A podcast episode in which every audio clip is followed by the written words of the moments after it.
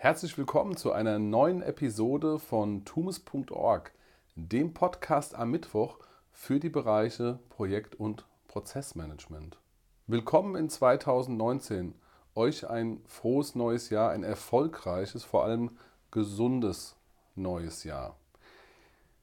Heute ist schon wieder Mittwoch, die zweite Woche ist schon angebrochen im neuen Jahr. Das heißt also, alles wird wieder hochgefahren, die ganzen Reaktoren und Strom wird wieder verbraucht, die Unternehmen stehen schon wieder voll. Nicht nur die Unternehmen, auch wie man jetzt seit gestern auch wieder und vorgestern sieht, alle Stellenbörsen sind voll mit neuen Stellen, mit Veränderungen. Das heißt also, wir sind aus dem alten Jahr von 2018 losgezogen. Ein paar Tage, ein paar Stunden später war es 2019. Ein neues Jahr, ein neues Glück, wie man so schön sagt. Aber natürlich, der eine oder andere hat von euch den Vorsatz für sich 2019 festgelegt. Ein klares Commitment, sich in seinem Verhalten an einer bestimmten Situation anzupassen. Und die Frage, was ist die Konsequenz eures Commitments, eurem Vorsatz, den ihr euch für 2019 gesetzt habt? Ich bin gespannt, was dieses Jahr passiert. Wir haben einiges auf der Uhr. Ich habe heute ein interessantes Interview mit Michaela Scheller aus Berlin geführt. Sie ist Expertin im Bereich Change Management, im Bereich der Transformation. Sie bietet den idealen Perspektivwechsel an. Dazu mehr nächste Woche in dem neuen Format ähm, tumus.deluxe Podcast, auch am Mittwoch. Wir haben einmal den organisatorischen Podcast, das ist tumus.org. Und ich lade in regelmäßigen Abständen in die Sendung ganz, ganz interessante Personen für euch ein. Wenn ihr da Wünsche habt oder Requests diesbezüglich, lasst es mich wissen. Ich würde die Leute unheimlich gerne anschreiben bzw. auch interviewen. Das läuft ganz gut momentan. Da gibt es ein paar schöne Folgen und dieses Format nennt sich tumes.deluxe. Das ist so der, der nächste Ausblick. Wir haben ein bisschen was auf der Uhr, was das Thema Webinare angeht. Da wird zum Ende des Monats auch ein kleines Announcement kommen, beziehungsweise eine kleine Information an euch, wie das aussehen wird. Das wird ein Online-Seminar für den Bereich Prozessmanagement sein. Und äh, lasst euch da überraschen. Wir werden, oder beziehungsweise ich werde es frühzeitig euch entsprechend über die einzelnen Kanäle an euch direkt kommunizieren. Ein neues Jahr verspricht uns natürlich auch ein paar Dinge anders zu machen, neu zu machen oder auch auf altbewährtes zurückzugreifen. Das ist immer ganz wichtig, dass man sich schön optimieren kann. Das passt immer ganz gut im neuen Jahr. Was mein Tipp an euch heute ist, ist, dass nicht nur der Rückblick, also viele von euch haben wahrscheinlich vor Weihnachten mit den Mitarbeitern, mit euren Stakeholdern, mit euren Kunden vielleicht noch zusammengesetzt und habt einfach mal das Jahr reflektiert. Finde ich mir persönlich eine spannende Sache. Nur in diesem Prozess des Rückblickes vergisst man dann sehr, sehr oft, was ist denn eigentlich letztes Jahr im Januar passiert? Oder im Februar? Vielmals ist unser Gehirn bzw. unser Bewusstsein meistens auf die letzten sechs bis acht Wochen gemünzt und wir uns fallen immer nur die Highlights bzw. die schönen und Erfolgsgeschichten aus den letzten Monaten ein. Aber dabei habt ihr doch bestimmt ein extrem erfolgreiches Jahr 2018 abgewickelt.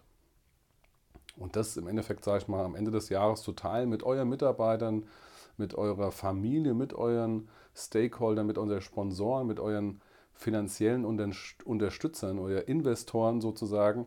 Das zu teilen hilft immer ganz gut und daraus kann man auch einiges generieren.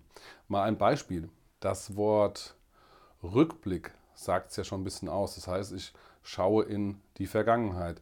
Aber was wäre denn, wenn ihr heute schon den Ausblick für 2019 gibt?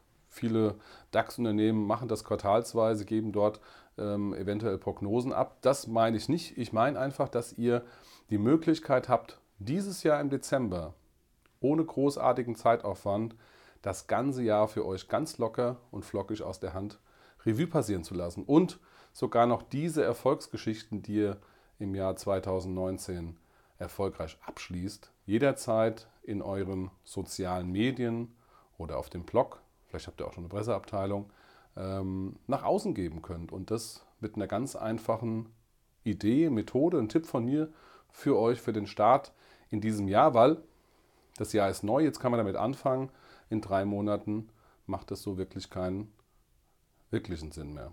Wie sieht mein Tipp aus? Mein Tipp sieht aus, dass ihr euch Gedanken macht. Am Ende der Woche, am Ende des Monats. Zumindest solltet ihr euch einen festen Zeitpunkt nehmen, den ihr für euch persönlich einfach festlegt.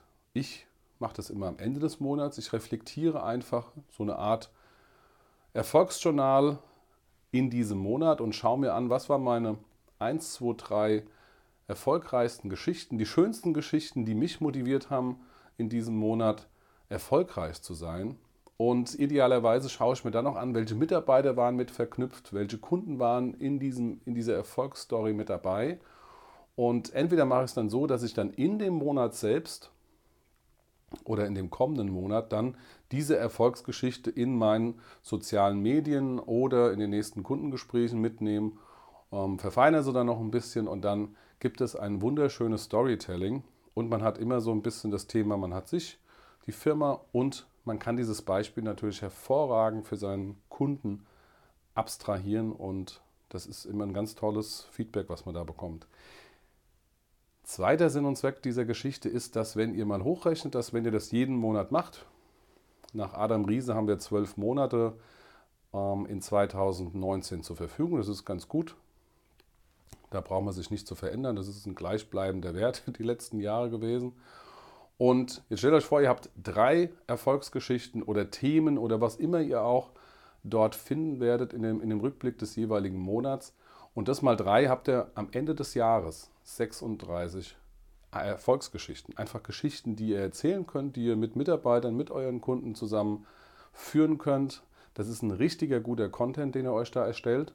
Und es hilft, am Ende des Jahres so einen Monats- und Jahresrückblick zu machen. Und ihr müsst nicht zeitintensiv dafür aufbringen, am Ende des Jahres das ganze Jahr nochmal zu reflektieren, weil gewisse Dinge vielleicht auch mittlerweile ganz anders dargestellt werden. Und deswegen macht es, wenn es frisch ist, schreibt es auf, jeden Monat die tolle Geschichte, dazu noch ein paar Unterlagen, vielleicht noch ein paar Kennzahlen dazu, wieso, weshalb, warum.